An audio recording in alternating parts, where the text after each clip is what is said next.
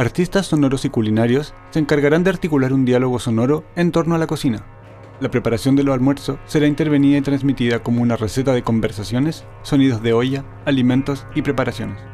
La cocina es transmitida en vivo desde Base Sonami en Valparaíso. En esta sesión, Rodrigo Araya estará a cargo de la intervención sonora, junto a las preparaciones culinarias de un dicho.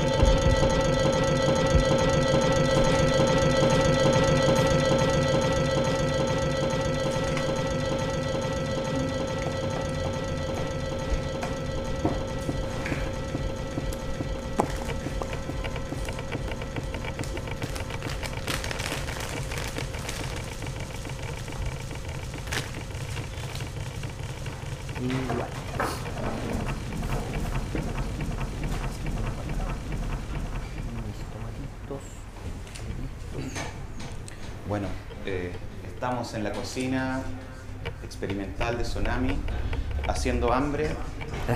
Eh, Cristian Castro, más conocido como eh, Undici o interno en, con los cuchillos y la, la cocina aquí preparando. Hola, hola, ¿cómo están? Feliz de estar aquí en la cocina de Tsunami con mi amigo Araya y con todos los amiguitos residentes. Eh, un privilegio estar acá hoy día, en este periodo medio oscuro para todos. Así es. Así que vamos a tratar de, de entretenerlos con, con buena cocina y buena música aquí de mi amigo Araya. Estamos acá en la cocina expandida, eh, cocina con instrumentos tradicionales, ollas, cuchillos, platos, pero también otros instrumentos y otra cocina, eh, algunos efectos, sintetizadores. Eh, bueno, eh, pensamos que esto sea una deriva, un, un experimento iniciático en el Festival Radial Tsunami y vamos a ver que, cómo suena la cocina de Cristian. Vamos, vamos, vamos ahí con uno. Estamos ahora preparando una entrada, que es una entrada fresca de tomates rellenos.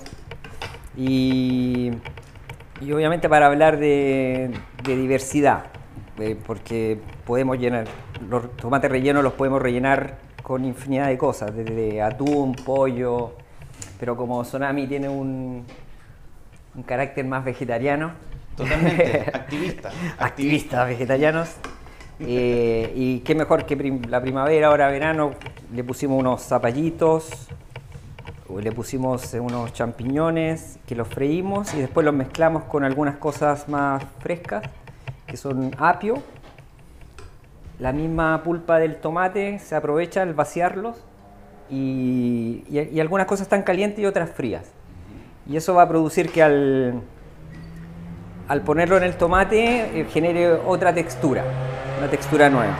Y va- vamos a encontrar diferentes eh, texturas. Va a estar el apio que es un muy líquido, muy durito, y eso le va a dar un una frescura.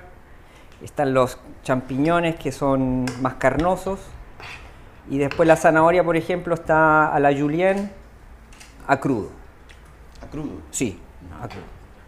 Eso me interesa que conversemos un poco, eh, tu, tu, tu aproximación a la cocina y también tus ideas en torno a, a la comida y al, comer. Sí, yo tengo la suerte de ser un mañoso, nací mañoso en, en familia de sibaritas. Entonces la cocina la descubrí tarde, la descubrí cuando fui a Italia y... Como buen chileno. Sí. Y ahí la descubrí eh, porque ellos comen, son mucho más atentos a lo que comen y qué sé yo, y ahí era, estaba obligado a, a darme cuenta de, de- de varios procesos, aprendí allá. Pero lo bueno es que me fui mañoso para allá, entonces fui con todos los defectos que tiene un, un mañoso santiaguino. Y, y bueno, tanto es verdad que mis padres cuando me llevaban a comer afuera yo me comía siempre la lo mismo, una escalopa con papas fritas. E- Eso eh, me, Ese era mi- me recuerda a mi infancia también. Era el imaginario. Y allá no, pues llegué a un lugar donde realmente los tipos son indígenas, porque lo que, hemos, lo que no hemos dado cuenta es que los indígenas son los que comen como para sanarse todavía. Mm. Que era una vieja, una vieja receta que decía, tu mamá te decía siempre, eh, eh, come para que no te enfermes. Mm. Y eso un poco se perdió, se perdió en los Como últimos años. Enfermo que come no muere también. Claro, Ese es el otro sí, dicho sí, sí. popular.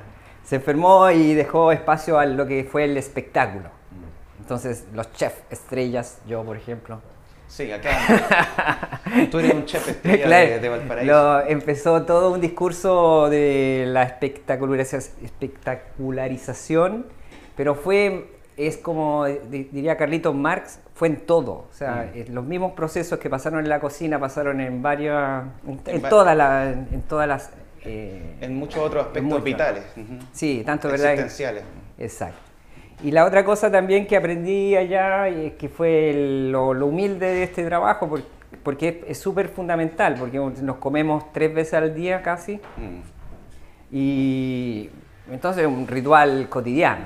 Entonces sí, tiene su importancia, pero tampoco es así como... Claro. Como- No, bueno, nosotros hemos hablado hartas otras veces en otras, otros eventos culinarios y hay algo que a mí, que, que siempre comentamos, eh, esta pérdida de, de- de sentido y de, y, de, y de conocimiento en torno a lo que comemos, porque la comida globalizada ha traído todo eh, congelado eh, y podemos acceder a comida de todas partes de- del mundo. Eh, pero eso ha, ha traído de alguna forma eh, secuelas Seguro. en, nuestra, en nuestra salud, por ejemplo, y también en la economía de lo que consumimos. Eh, Exacto. Mira, tanto es verdad que el único restaurante, por así decirlo, renomado, así a niveles internacionales y qué sé yo, es el Boragó. Para que hablemos también de, de puntos extremos, ¿no? Claro. Entonces, el Boragó que hizo, hizo lo que en Italia se llama la filiera.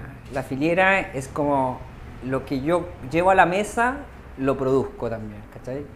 Y es increíble con cu- cuánto genera ganancia ese tipo, y, y ganancia en todo sentido, porque tiene menos gastos de, de, de compras, porque tú produces tu, Tu, tu propio, tu, propio insumo. tus propios, claro, vegetales. Y por otro lado está garantizando que esos insumos tú los puedes, seguramente van a ser productos buenos, o sea, sanos, o, esa es la intención. Cria- criados por su propio Claro. dueño. Bueno, eso en, en- en Italia es súper democrático, era, era muy transversal, muy horizontal.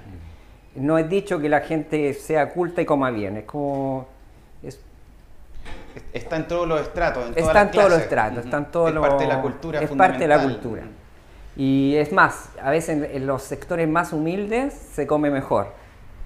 Porque se ha mo- eh, la Italia igual ha tenido un proceso de modernización. Entonces lo que es moderno es rápido. Entonces, por ejemplo, a, a mí, mi compañera más encima es nutricionista. Entonces me enseña que... Y ahí conversamos. Una- Entonces me doy cuenta que, claro, lo rápido, nos, nos- nos inventaron que tenemos que vivir rápido y nos sacaron de, de algunas situaciones que son aburridas, la cocina, qué sé yo, y al final, claro, para ganar tiempo. Pero como dices tú bien, hemos perdido, hemos perdido otras- otro tipo de cosas. Claro. Y siempre me ha dado la duda, ¿qué hacemos con ese tiempo que ganamos? O sea, estamos, estamos siempre ganando tiempo, voy a comerme un sándwich, tengo que ganar tiempo, ganamos tiempo, pero al final, ¿qué hacemos con ese tiempo que hemos ganado? ninguno, ninguno me lo sabe explicar.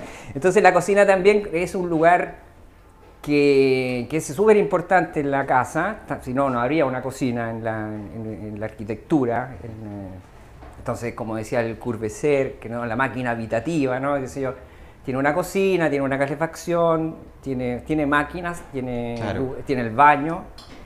Ahora, lo que sí hay que hacerse responsable de la cocina. po. Y ahí, bueno, han pasado un poco de tragedia en los últimos años entre, entre que la cocina siempre estuvo identificado a un sacrificio del mundo femenino, Mm. eh, porque- y cosa que también desmentí en Italia, ¿cachai? Porque con Italia como que todos cocinan. Como que eh, está el, el otro paradojo, o sea, como el, o sea, eh, que la cocina es un lugar agradable, que cocinar es súper buena onda y no el contrario, hoy tengo que cocinar, mejor un delivery. Yo creo, que, yo creo que eso tiene que ver mucho con todos los que vivimos los 90 y la utopía del progreso, Ujú. eh, donde ahí yo siento que en las familias se perdió un poco eh, ese ritual del cocinar y empezaron a llegar todas estas multinacionales. Eh, yo recuerdo ir con mi familia apenas llegó Pizza Hut, por ejemplo, Claro. a comer. Eh, y algo que gracias a todo lo que ha ocurrido hoy se está eh, invirtiendo, siento. Eh, bueno, a muchos de nosotros nos ha pasado tener pegas de largo horario que te impiden tener esa, esa conexión con la cocina, ¿cierto? Claro. Eh, pero, y claro, y comemos lo que alcanzamos en el tiempo o los que nos, lo, que nos, lo que podemos comprar a la mano. eh, pero creo que ahora hay un esfuerzo por retomar también esos ritos, eso, esa, esa... Sí, la, pan- la pandemia, digamos, dentro de la tragedia, una de las cosas que nos permitió fue tener más tiempo. Fue una, fue una vivencia más lenta. Yo me acuerdo que el boom de la cocina, todo haciendo queque y qué sé yo. Y, también, también por una economía, yo siento que estuvo, eh, a mí me pasó en Santiago que unos eh, amigos empiezan a conectar entre sí y ir a comprar todos a un proveedor de verduras, por ejemplo. Sí. Algo que antes no, no lo pensábamos porque era más fácil ir al supermercado y... Seguramente entre, entre la explosión social y la, y la pandemia generaron una situación en la cual uno se puede cuestionar esa velocidad que tenías antes. O sea, antiguamente éramos, como dicen, eh, fast. Claro. Ahora yo creo que vamos, estamos más low. estamos más, mm. Tenemos más tiempo. Sí, la pandemia nos, nos, ralentizó, nos, dijo, deténganse un poco. Eh, y bueno, eso es lo que yo he notado con, eh, inclusive en mí, o sea, yo ahora yo nunca tampoco hablábamos con un compañero antes que eh, no es que uno hacía el pan siempre. Mm. Y yo, bueno, desde que empezó la pandemia nunca más compré pan. Pero pacto que también haciendo, buscando también compromisos que sean sustentables, porque nos vamos mucho, como se dice acá, en la ola. Entonces, por ejemplo, hacer masa madre, 48 horas de levitación y todos unos, unos, unos, rituales que te alejan de la cocina, mm. en vez de acercarte, ¿cachai? Como eh, siempre esta complicación del master chef. No, la cocina tiene que ser un lugar lúdico, es un lugar donde uno manipula alimentos, tiene resultados, es performático. O sea, yo lo que yo lo que cocino ahora, la gente lo va a comer y yo voy a captar si estuvo bien o no. Mm. Inclusive hay, hay, algo, hay algo, hay algo interesante que, que leo de lo que de lo que estás describiendo, porque cuando hablamos de Masterchef y eso también hay una cosa media eh, mercantil, media eh, cool de volver... Eh, bueno, y lo mismo que ha pasado en muchas partes con esta extensión de, de, o, expansión de lo gourmet. ¿Qué pensáis de eso tú? Yo cuando llegué a Chile estaba, siempre decía que estaba, el, como tengo un hostal, tenía un hostal, entonces siempre me preguntaban si el hostal era boutique. Hmm. Y yo no entendía esto, porque no, no entendía qué cosa podía ser boutique o no boutique. Y la cocina era gourmet y no siempre una pretensión, una hmm. y no lo verdadero. Por ejemplo, a Roma hay un término que lo usan los, populares romanos que es lo verdadero. Cuando la cosa es verdadera, ¿no? Si el tipo es noble y, tiene clase y qué sé yo, pero es verdadero, ¿cachai? No es uno que se está dando los aires es respetado. Es lo verdadero, si uno es, flight, real, es verdadero, es verdadero, simpático, porque aparte de la clase uno puede ser simpático, antipático y mil facetas, ¿no? Y a cambio en Chile como que yo era todo, tenía un apellido, era como... Entonces, claro, hacer un plato como el que hago ahora, o todo tiene que ser como espectacular, gourmet, y en Italia no, pues en Italia hay platos que son que son súper respetados y tienen dos elementos.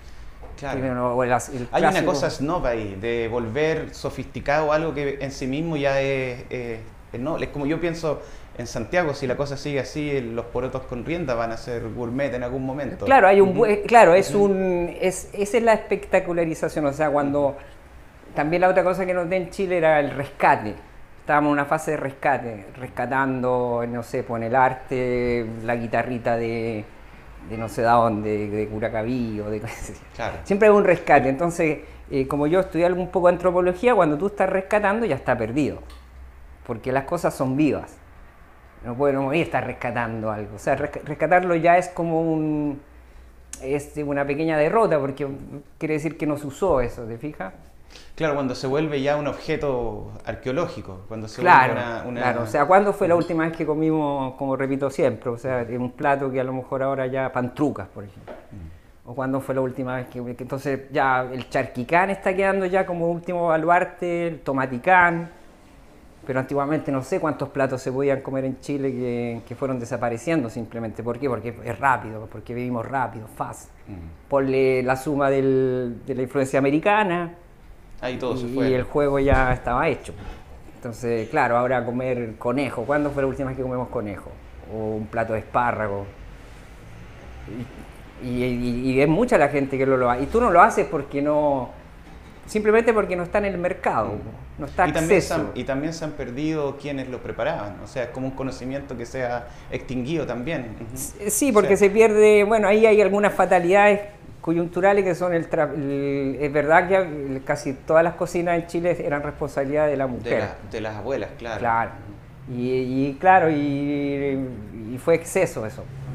Tiene que haber un exceso ahí, hay un abandono, obvio. O sea, la- eh, yo de- con mis amigas en Italia siempre hablábamos de las nuevas generaciones que no querían cocinar nunca. pues, Y yo les decía, bueno, pero al final cocinar es una cuestión para ti, ¿te fijas? No tiene que ser vista como, ah, voy a hacer el sustento de toda mi familia, voy a estar sacrificado en una cocina eh, como mi abuela. Entonces, no, la cocina como un lugar donde interactúan todos, donde todos pueden To- eh, todos entrar. comparten y, y trabajan. Si uno tiene hijos, yo tengo una hija chica y la cocina nos divertíamos un montón. El único problema es lavar los platos y la soya. El que cocina no lava, dice. Claro, el que cocina no lava. Bueno, seguimos cocinando. Pónete un tema. po. Eso, sigamos, sigamos sí, cocinando.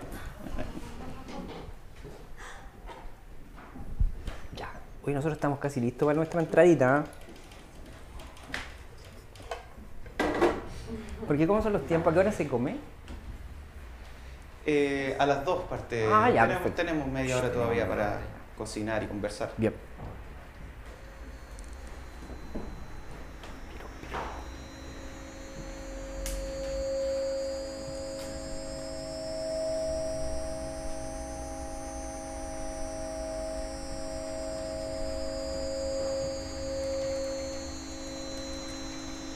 Quesito.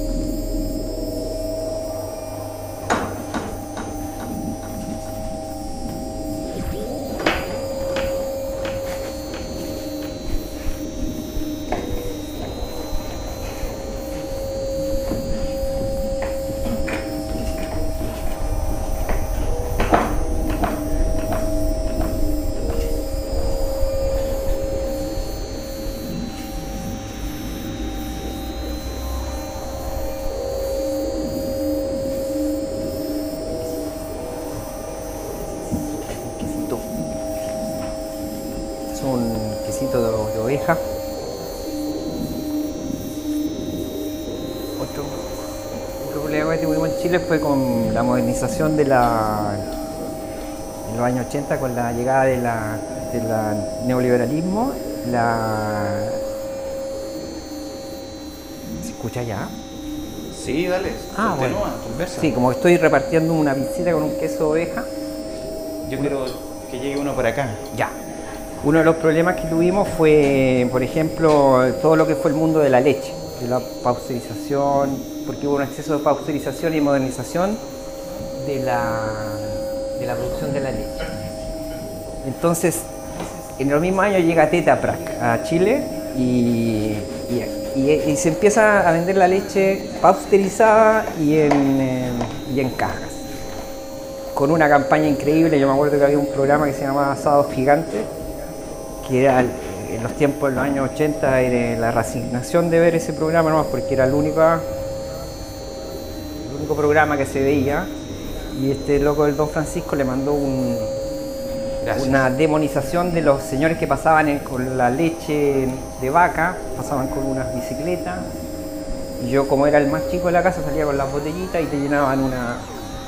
Bueno, eso de, lo demonizó. Yo cuando llego a Italia me doy cuenta que los quesos allá eran mejores, no se dice que los quesos franceses son mejores. Bueno, simplemente porque tienen una relación con la leche. O sea, ellos también tienen cooperativas que venden leche a sus eh, a grandes productores de leche, pero se quedan con residuos de leche y con esa leche van generando los quesos y los subproductos, ¿no? Bueno, en Chile eso no pasó. Nosotros directamente saltamos de, producir leche a la leche en caja, pasteurizada. Entonces es muy difícil que tengamos quesito de, de este tipo. Aquí hay más. ¿Comieron ustedes, chiquillos?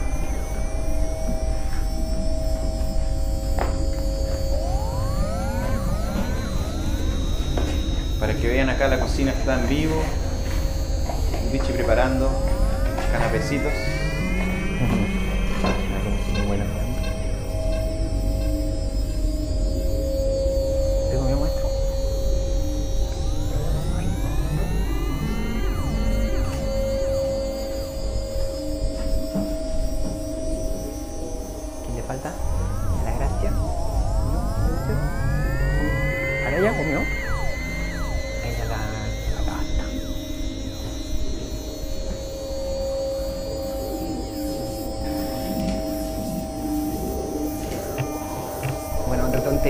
Que también allá era la- lo- los rituales, los rituales humildes.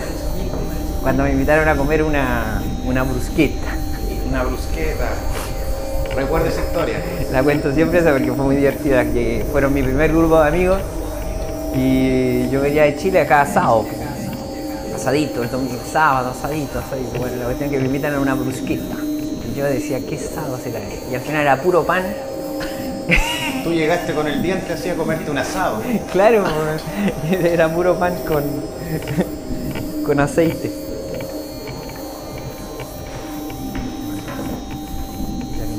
¿no? Pero era el pan y el aceite. No, así después empiezan a decirte sí, porque el pan está hecho con grano de no sé a dónde.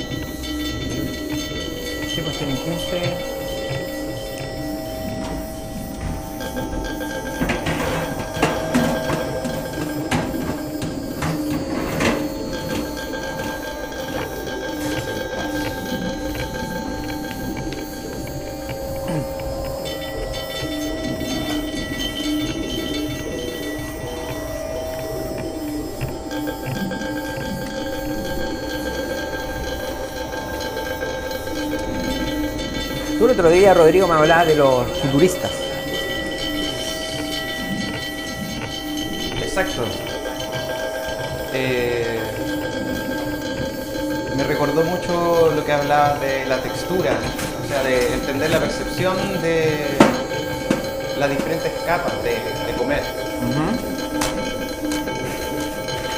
Pero eso afrontado por lo... ¿Por qué te había llamado la atención eso de los futuristas? Por la sensibilidad que, que imponen en un momento. Ya. Yo te hablaba el otro día eh, de Luigi Russolo. Luigi Russolo. Claro. Bueno, para todos los que trabajan con sonido es un, un referente que más de alguna vez uno visita. Perfecto. Eh, sobre todo por la... Él propone un manifiesto de los ruidos y fue uno de los primeros compositores en, proponer orquestas de ruidos. Y lo que hace con ese gesto es eh, abrir un espacio hacia la, de la percepción, hacia experimentar fenómenos sonoros que hasta ese momento no estaban considerados eh, estéticos, estéticamente, como elementos con los cuales uno pudiera componer, por ejemplo. Entonces eh, propone una apertura de la escucha y una apertura de la sensibilidad hacia escuchar los sonidos que provenían en ese caso de toda la revolución industrial y las máquinas y todo el culto que tenían los futuristas por el, eh, este progreso maquinal de la, de la industria. Eh, y eso es interesante, yo lo, lo, lo analogo, por ejemplo, al hecho de, de comer eh, gustos adquiridos, por ejemplo. Eh, nosotros que éramos mañosos, seguramente los mariscos eran algo que, Sí. que no consumíamos. Eh, y yo creo que para mucha gente en el 1910, 1913, por ahí donde escribe su manifiesto, escuchar ruidos también debe haber sido algo perturbador en relación a los sonidos que propone, por ejemplo, un instrumento tradicional. Claro. Entonces tiene que ver también con saltar esa barrera.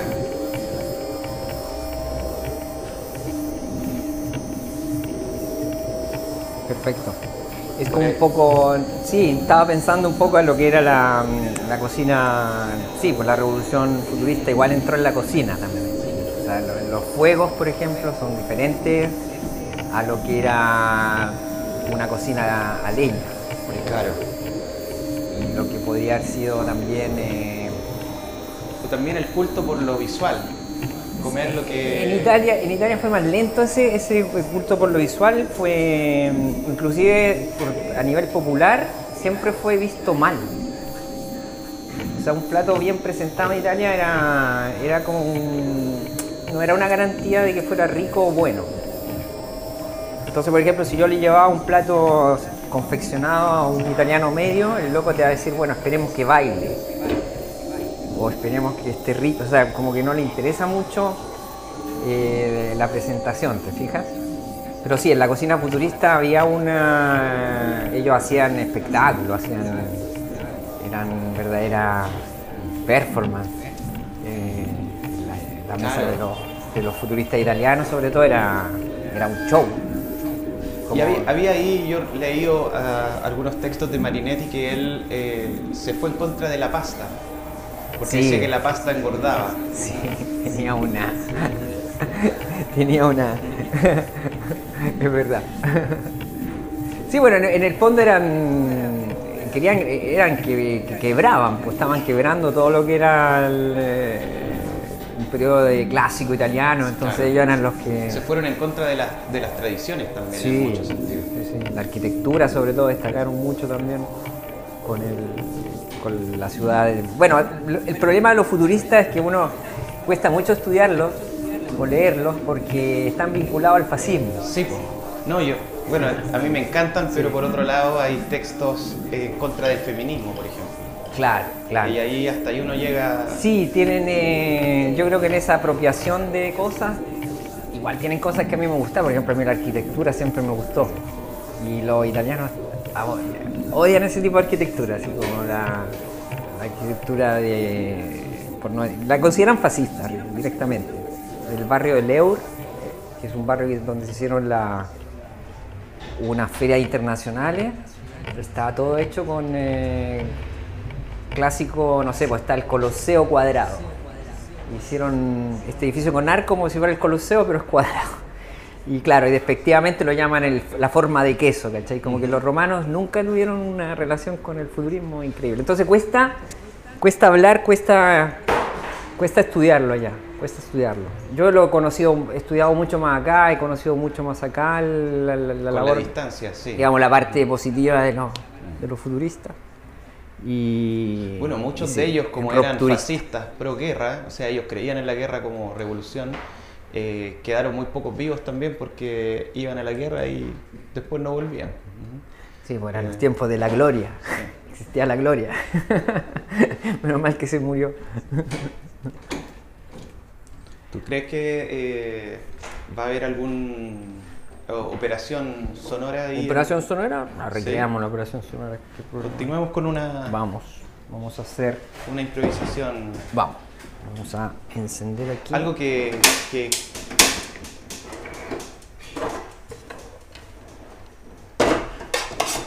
Algo que pensaba hoy día es que tú estás manipulando ahí la cocina como si fuese también un, un instrumento y una relación.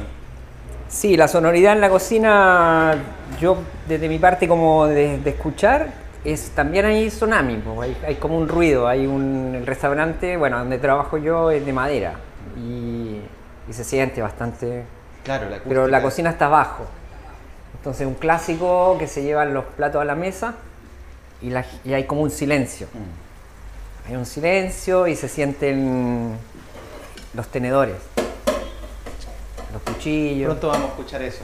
Y, de y claro, y si después cuando tú retiras los platos, la gente se ríe, por ejemplo, es un buen señal. Como que tú ya... Ah, ya sabes que fue bien recibido. Ya, entonces tú estando abajo, si sientes que después que retiran los platos, ja, Se ja, ja, riendo. así, qué sé yo. Misión eh, cumplida. Misión cumplida, sí. Hay una Excelente. sonoridad ahí también. Vamos.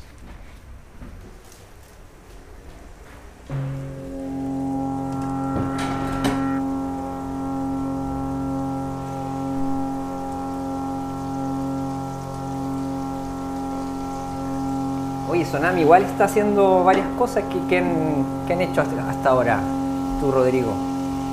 Yo he estado grabando eh, talleres. Grabando talleres. Sí. Talleres de, de. Bueno, algo similar a lo que te comentaba. Talleres de eh, personas que trabajan con máquinas. O sea, grabando oficios de Valparaíso. Ah, bien, eso. Hemos ido a unos lugares preciosos. Sí, Valparaíso Eh, todavía esconde cositas. Sí. No, talleres antiguos, con máquinas antiguas. Y esa relación entre el, entre el humano y la, y la máquina me interesa. Es increíble cómo no, con Pablo y Carlos fuimos y nos hipnotizábamos con los, con los sonidos. Más, po. No me sorprende.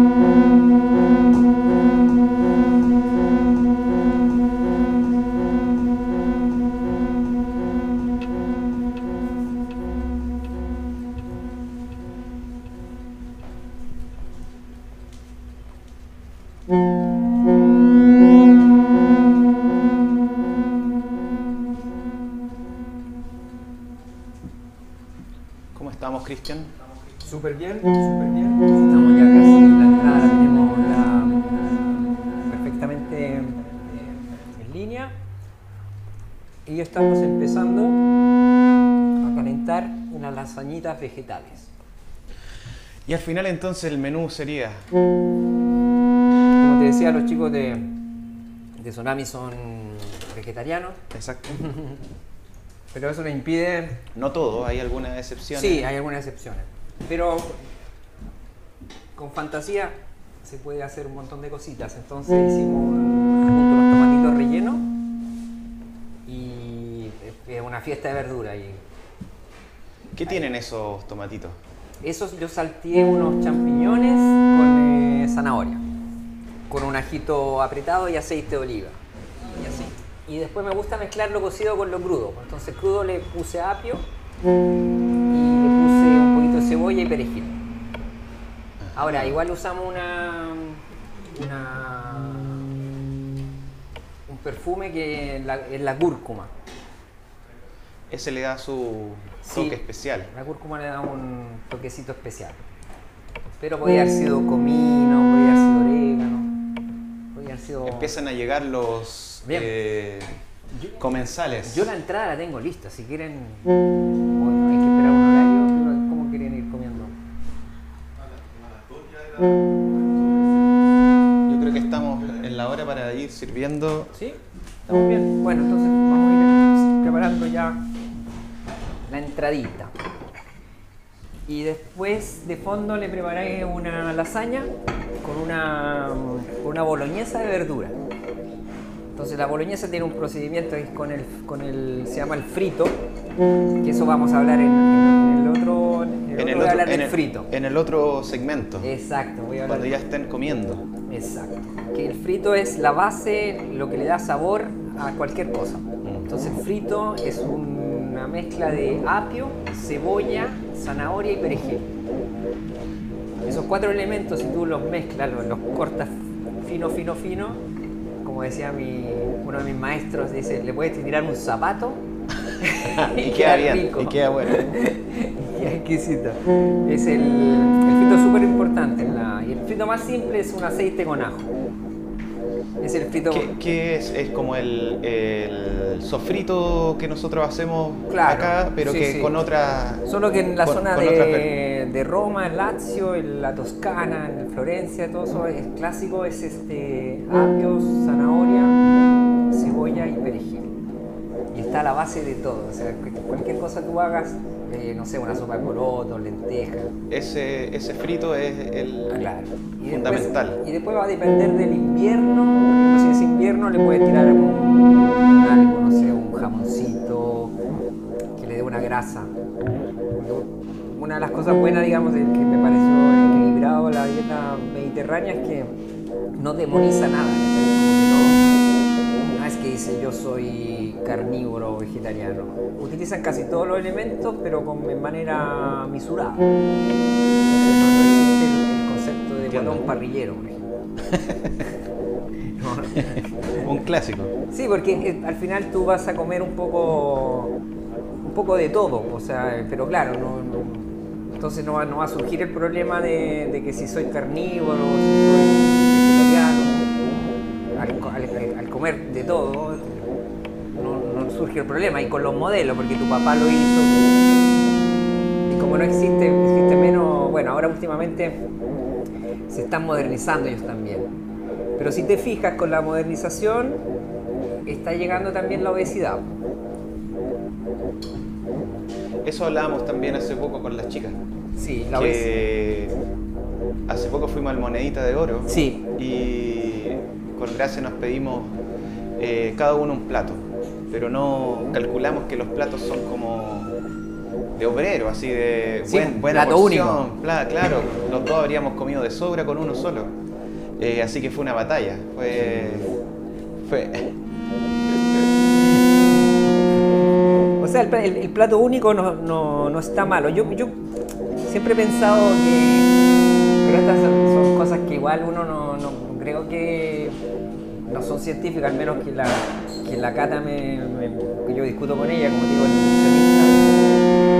Pero yo también creo en el, en el- en el cuerpo humano como una máquina. Entonces, si tú. Uno de los grandes problemas que tenemos en Chile no es tanto. Sí, bueno, lo que comemos chatarra y todo eso, pero son los horarios. O sea, los horarios también son súper importantes, visto y considerando la experiencia ya. O sea, a las 12, pa. A veces podemos tener un almuerzo súper grande. Súper cototo, con- claro. Porque era, claro, porque estamos almorzando a las 4 de la tarde, 5 de Sí. la tarde. No, yo, Eh, yo, yo pienso que también tiene que ver con una época en la que los trabajos eran mucho más físicos. También, Eh, también. Nosotros que trabajamos todo el día en el computador, no. Bravo. Claro, no nos hace bien esa. Bueno, había una, un antropólogo italiano, un amigo, el Daniele D'Antoni. El, eh, loco siempre hablábamos que, por ejemplo, el boom, el boom de la, de la generaba un boom de la comida, como que se comía más. ¿Por qué? Porque el, el- el tipo que trabaja el albañil tiene que comer unas porciones Claro, lo bastante. necesita. Entonces estaban Hay que vinculados quemar un poco a la. a ese cuerpo, al trabajo, o al trabajo que uno realiza.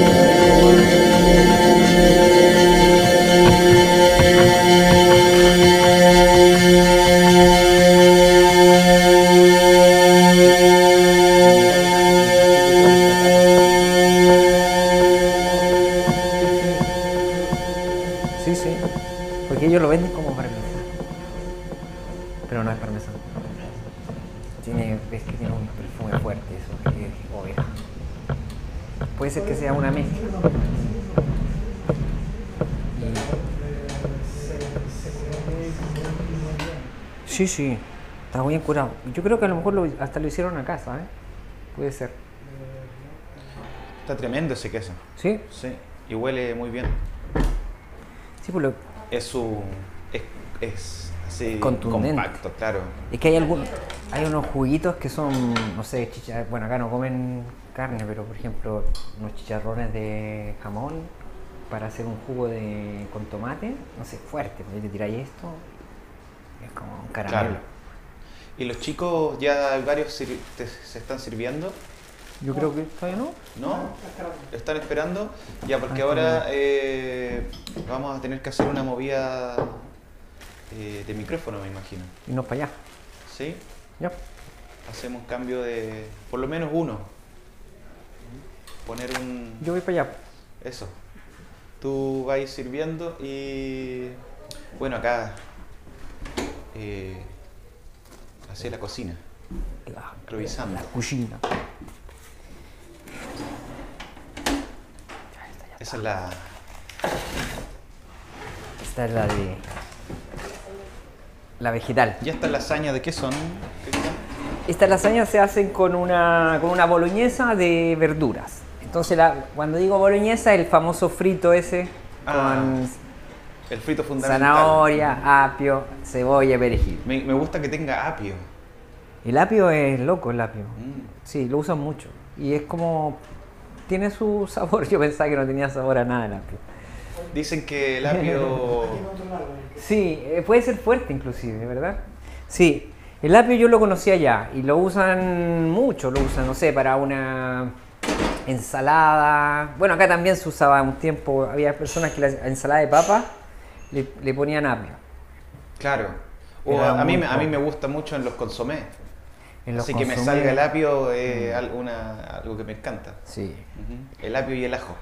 Y lo usan mucho a crudo en ensaladas de mar, por ejemplo, fruto de mar, unos pulpos. Claro. Unos pulpos cocidos con papa y le aprietan un ajo nomás. Sabéis que es bien especial el apio, porque yo en una época me hacía unos zumos de jugo y tú podías poner una barrita de apio y con dos manzanas y el apio tiene, tiene un sabor que eh, súper marcado en en, relación a los otros sabores. Es, verdad, es verdad. Sí, sí, yo, y- y Y a mí me parecía se- todo el contrario, imagínate. Suave me parecía yo. Siempre lo encontré como un sabor tan... Bien cambio no. Es que tiene harta agua, entonces uno lo encuentra un poco Sí. eh, suave en ese sentido. Bueno, otra cosa que también aprendí allá, que eran la mozzarella, qué sé yo, los quesos estos blancos. Entonces mi mamá cuando hacía la lasaña en la casa, le ponía como un, que- un kilo de queso. Gauda, chanco, Claro, no sé, lo que fuese. No eran unos... Eran unas cosas, unas bombas atómicas. Unos ladrillos, claro. Y claro, después me di cuenta que ellos preparan la salsa blanca, que es la o conocida como la bechamel, que en, en efecto tiene un origen francés. Quesos con harina. Se hace con mantequilla, harina y leche. Y bueno, se le pone un poquito de nuez moscada. Y claro, eso es lo que uno ve, eh, como hacemos el plagio. Uno ve una cosa como quesosa y nosotros, claro, le poníamos 10 kilos de queso. Entonces, de la salsa blanca mucho queso. Mucho queso. Claro. Sí, pues. A mí me encanta. Sí. Que tenga todos los quesos. Eh, eh, Es loco, porque yo lo- una vez hice una lasaña ya y le, y le puse mucho queso y me retaron. ¿Cómo se te ocurre? Claro. Sí, bueno, la otra cosa también que hemos hablado de la cocina como salud y la cocina como economía. Mm. Eh, otra cosa que me, que me estoy dando cuenta es que no tenemos una economía, o sea, no hay una, no hay una economía de- de- doméstica muy desarrollada. Tanto es verdad que apunto los delivery, ir a comer afuera a las Bueno, horas, vamos, bajemos. Los delivery, por un lado, empezó a ocurrir con la pandemia esto de cocinar más en casa, pero también eh, florecieron los delivery y yo varias veces me vi pidiendo, porque también mm, te acansaba y te aburría y de estar un poco Sí, no. en la dinámica y Eh, tiene que ser una. Tiene que ver unas.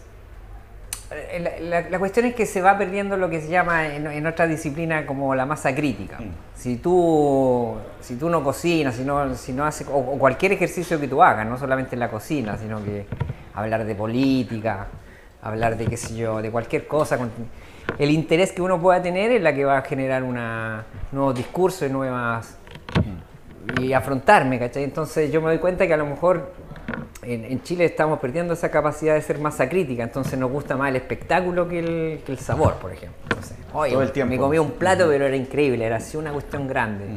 Y no, y no Es lo que, uno, tenía el uno- plato. uno se empieza a mal acostumbrar y uno prefiere lo que no te haga reflexionar mucho, lo que no te. Sí, por eso eh, que lo te, traiga, que te, te traiga un placer inmediato. eh, sí. Exacto. Hemos dejado de. de- Hemos dejado de lado todo Sí, ese tipo Y eso de... es un cambio para mí de la sensibilidad que tiene que ver con, con tu... Porque la, yo hablo mucho de la percepción en el, en el, en, tanto en el campo del- de las artes sonoras como visuales también. Y la percepción es algo cultural, algo que se está domesticando todo el tiempo, que se está transformando dependiendo de la cultura en la que uno vive. Me hiciste acordar de un de un lema que estaba en la antibienal de Venecia, de como hace, no sé, 20 años atrás. Y era Deben la- haber muchos detractores. Y, decía que la percepción necesitaba empeño. decía. Mm. Sí, pues empeño. Ahí está el empeño, la voluntad. Sí, el, el querer entender, Sí. el querer ahí entender. Y yo creo que, claro, pues, vamos rápido, delegamos, se volvió todo un espectáculo y ahí el juego está hecho. pues, O sea, si le hiciste la cama Claro. a todo lo que es como la, la comida barata.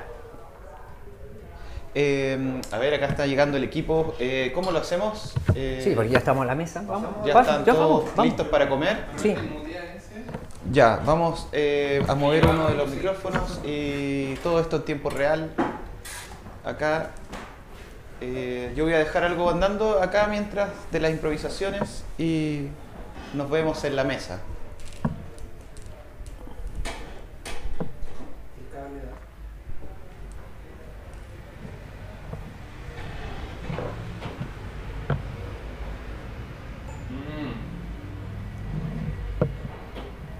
¿No va?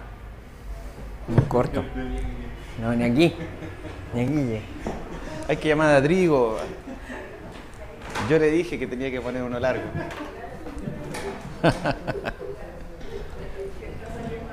¿Te cortaron el micrófono?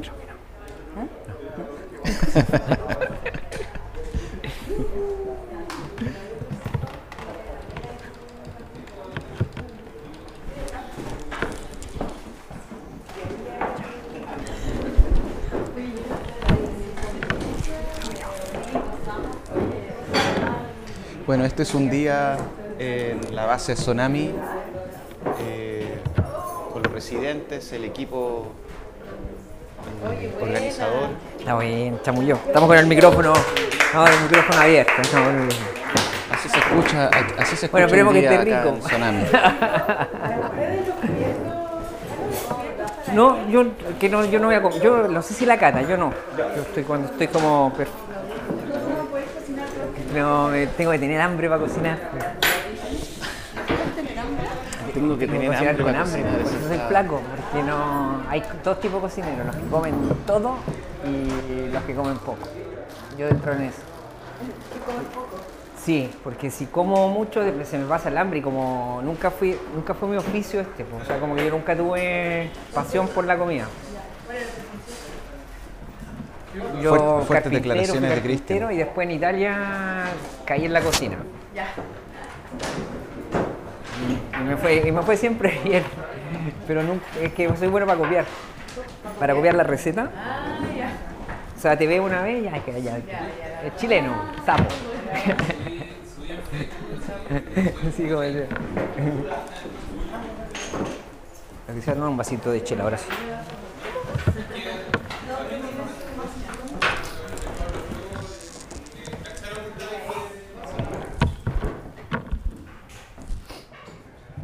Súper bien.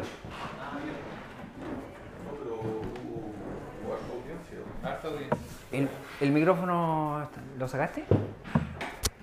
No, todavía, todavía está sonando, Ah, ya. así que cuida tus palabras. Sí, no. Dejémoslo porque así tú, Sí. tú- tú estás transportando, estás eh, captando los sonidos de la base. Voy.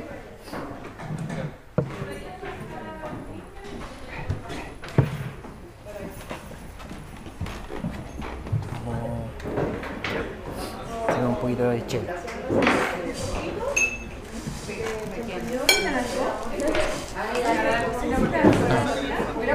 Ya. Faltan cubiertitos.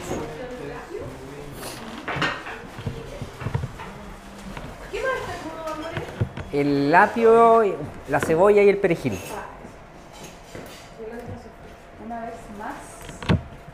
Y tiene. Y le puse un poquito de cúrcuma.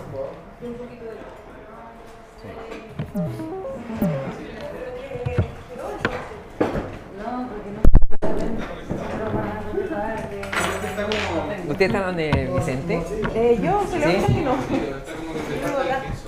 Ah, yo pensé que. ¿Y, tú- y hicieron el asado o no? No hicieron el asado, la memoria, la memoria selectiva. Tienen memoria selectiva. ¿Y trajiste la araucana? Puta no. Es más, tengo que comprar otro. Qué rico la se termina rápido. ¿Está bien? Sí. Lo que le puede faltar es sal. Yo le pongo súper poca sal a... Sí.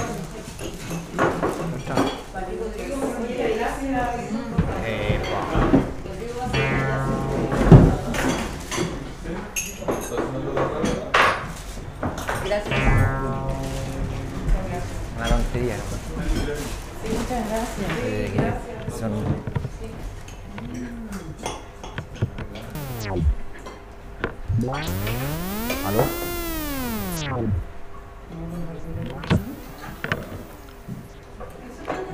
Esperemos que esté rico.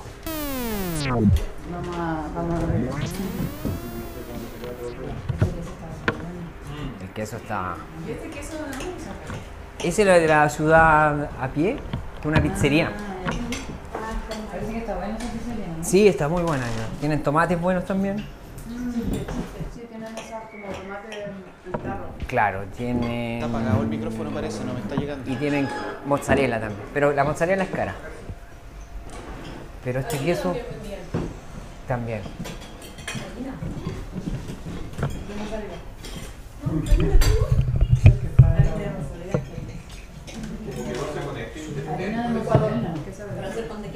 No, a mí no se me conectó.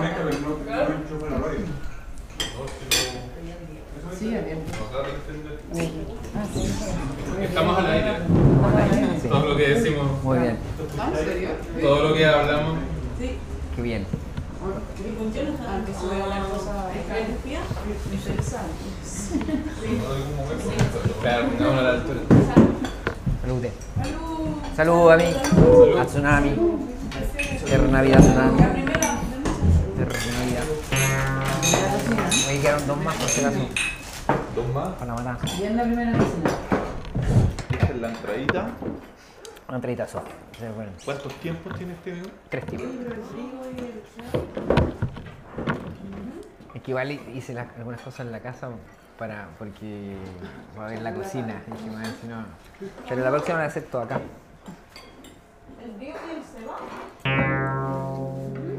Están Está, encadenados. está bueno todo, está el horno, está genial. Pero Alguien tiene que encargarse de la radio para alimentarla. Cambiaste las ventanas. de hecho, de eso estábamos. De hecho, nos estábamos preocupando. Estábamos en ese proceso. Ese lo, lo saco para- Si, si el resultado. Hola. Pero yo creo que ya quedó ahí. Está funcionando. ¿Cómo están? Está. Bien, quería escuchar. Ah, bien, menos mal.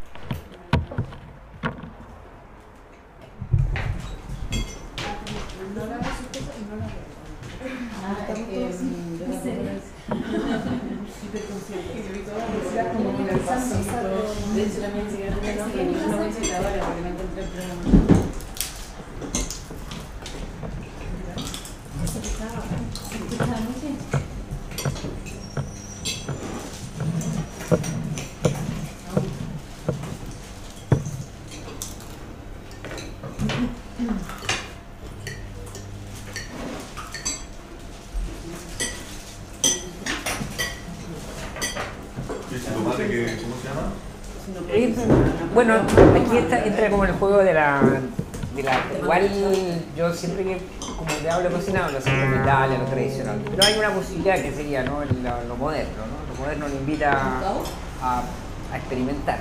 Entonces, es como... Ahí yo, creo que es como cuando un tipo hace la escuela clásica, si tenés la clásica, a lo mejor podéis siempre tengo esta impresión, así como ahí te voy lanzar los saltos, lugar donde volver. Este es un salto, por ejemplo, el tomate relleno, o sea, en Italia, por ejemplo, se hace con arroz. Y un plato súper pobre porque se hace con arroz y papa. Entonces se saca la pulpa del tomate, se pone poquito arroz, se mezcla con el, agua del tomate, con la pulpa, y se pone sal, pimienta y orégano. Y eso después se, se retira dentro del tomate y se pone con papa al horno. Sirve el tomate y las papas. Imagínate, estoy comiendo tomate, papa y arroz. Y es un plato muy divertido. Entonces, el chile yo me acordaba que se hacía con, con atún, con huevo, más fresco. Entonces yo a ellos le proponía ese tipo de soluciones y les gustaba. Ellos hacían solamente al horno con... Entonces ahí la diversidad, la diversidad. ¿Por qué es la diversidad? La diversidad es interpretar clásicamente, partiendo de lo clásico, ciertas propuestas que pueden ser desde el, eh, olor. Hay muchos platos en Italia que son parecidos, o sea, tienen el mismo proceso, aceite, ajo, tomate. Y se cambian nombres simplemente porque uno lleva orégano como olor, otro lleva albahaca, y no orégano. Puede ser que Calabria le ponga las dos cosas y una ají, ¿cachai? Entonces la, la matización del cambio es tan frágil, como un, un perfume, ¿no? Claro, van haciendo adaptaciones según los ingredientes de cada lugar. Exacto. Eh, todavía comen, otra cosa que nosotros perdimos con la modernidad fue el saber cuáles son los productos que yo tengo que comer ahora. Exacto. Se perdió. Porque ahora tenemos tomate todo el año, choclo todo el año. Entonces, claro, si lo ves con ojo fino dices, cuando, cuando empezó esto, a lo mejor no era malo, era bueno. Pero los resultados que ha tenido, un poco lo que pasó con el neoliberalismo, a lo mejor. Si los locos hubieran tenido un grado ético, un grado ético, yo siempre pensaba porque si el neoliberalismo funcionase tendría que tener un, un código ético todo grande. Cada uno tendría que autocensurarse. Bueno, es el grande dilema, o nos censuramos solo o tenemos que que nos controle. Es el gran problema. Claro, el neoliberalismo te controlas tú. Pero claro, esto que afectó al menos desde el punto de vista de la alimentación, porque esto empieza en el, en el 1980. Pues del 80 Chile tenía deficiencias de alimentación. O sea, teníamos, digamos, productos, teníamos deficiencias. O sea, había eh, de, de. Y cuando empieza este modelo, hay un momento obviamente de crecimiento y eso, como Carlitos Marx, todo, toda la economía. Porque hay una inyección de, de- de dinero y de ahí pasamos en el 90 a la obesidad. O sea, en 10 años pasamos de comer más o menos deficiente a comer demasiado. Comer yo, creo que pasamos de comer demasiado a comer mal. Claro. Yo creo que hubo una, hubieron aguas turbias, o sea, las llegamos a comer mal, pero nosotros igual tuvimos un momento de riqueza que se manifestó con lo que es el aspiracionalismo. Entonces, lo que querían carne, ¿qué hicieron? Se comieron la vaca. No como antes, que antiguamente, por ejemplo, yo hice una exposición ahí en casa, que hago exposiciones con amigos, una, bueno, la Paula Mansor, que por desgracia murió, hizo un, un proyecto que se llamaba Nosotros los chilenos, era sobre, me acuerdo solo el apellido, alcalde, que era poeta, un tipo que escribía, que escribió inclusive, sí, escribió la biografía de Don Francisco. Era un tipo muy ecléctico, pero la Kimantú, la Kimantú en el año 70 le comisionó a una revista nosotros los chilenos, que hacía la Kimantú, que era un trabajo antropológico, pero de una, de una suerte aquí ahora no somos aquí ahora. Antes se reescribía la historia latinoamericana, estaba la figura de como que reescribamos la historia latinoamericana, prácticamente los libros históricos, historia de Entonces, claro, los luego empezaron a hacer. Y, bueno, la cuestión es que ya sacó imágenes de, la, esta revista donde se veía el era increíble como aquí ahora, o sea, que, que, como yo no me reconocía, ya me reconocieron que estaban en las fotos. Eran blancos, eh, todos con unas patillitas, la gente se vestía con unas camisitas así como blancas, todo igual, así con los bigotitos, peinados para el lado, tipo, había un eso es el y ahora no, ahora somos una suerte de franquicia.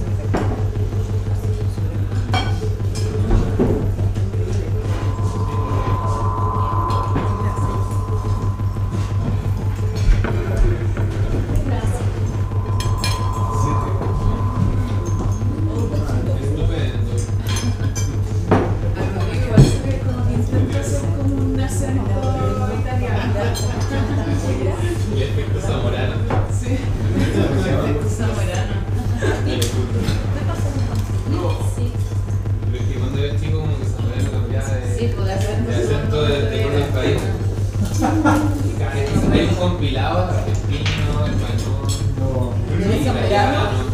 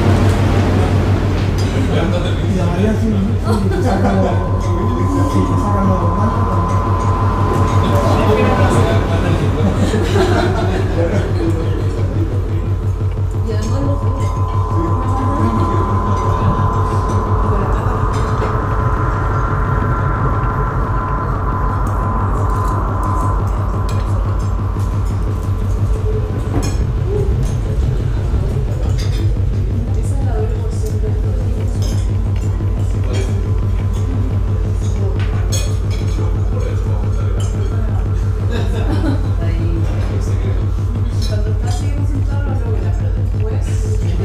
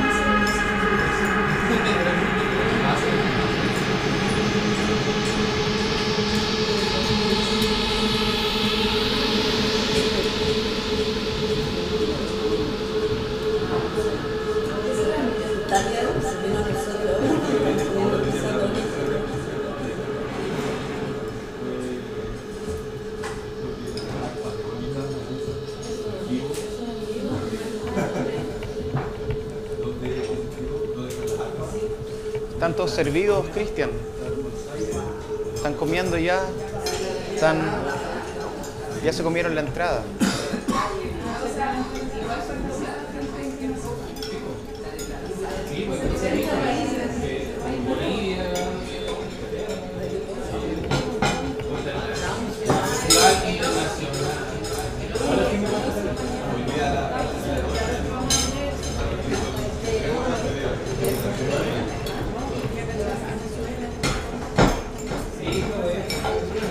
Lo habíamos apagado.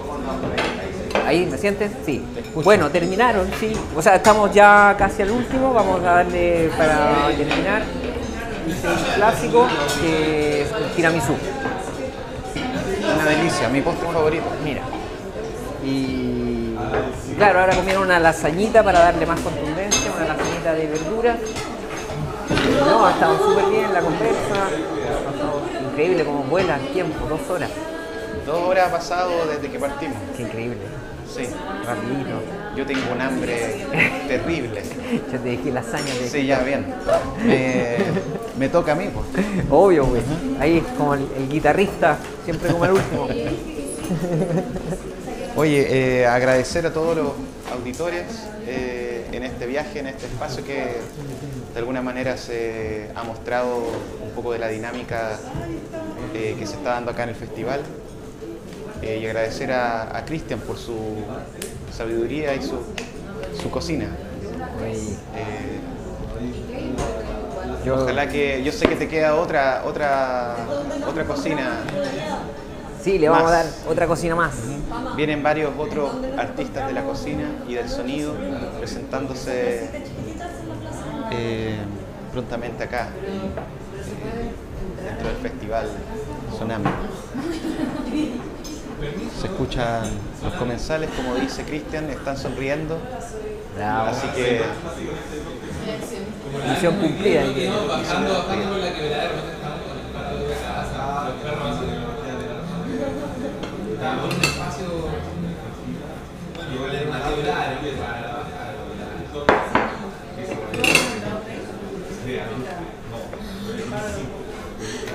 No, el Pablo Medio estaba en la quebrada. Sí, era ruido. Llegamos primero donde se termina la casa. Pero los perros, ningún perro se acercó realmente. Sí, pero nunca peligro. Nunca peligro. Tienen como la mejor.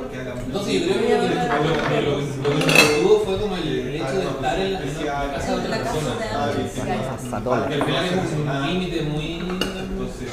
Y además como finalmente no va es como, no sé, siempre tengo como un poco, como en ese tipo de registros que son muy externos, como que llegar a espacios privados es como ir como turista, ¿cachai? Y a mí eso me parece- Claro, porque es muy preciso. el- era como Pero estaba bueno igual, estaba rara, porque era naturaleza como prístina, más de lo común, pero igual estaba el riachuelo de, ¿Qué de les dijo detergente, él? de pichí, de ¿Qué les dijo él? Cuando cuando le preguntó si estábamos midiendo la calidad del agua,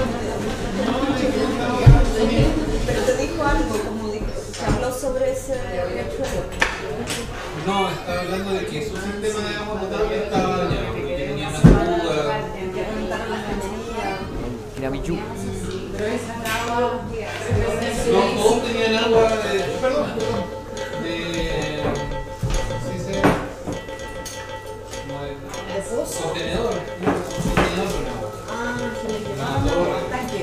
De tanque.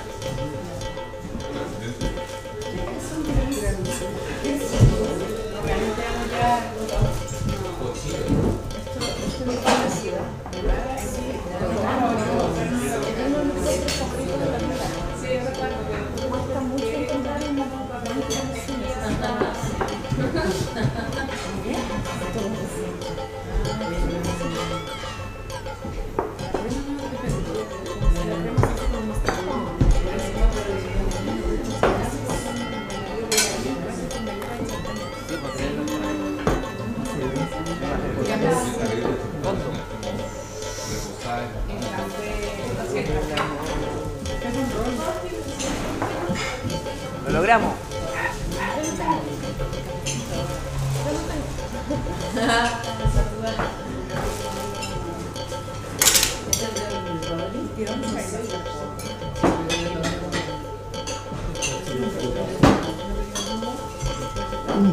费嗯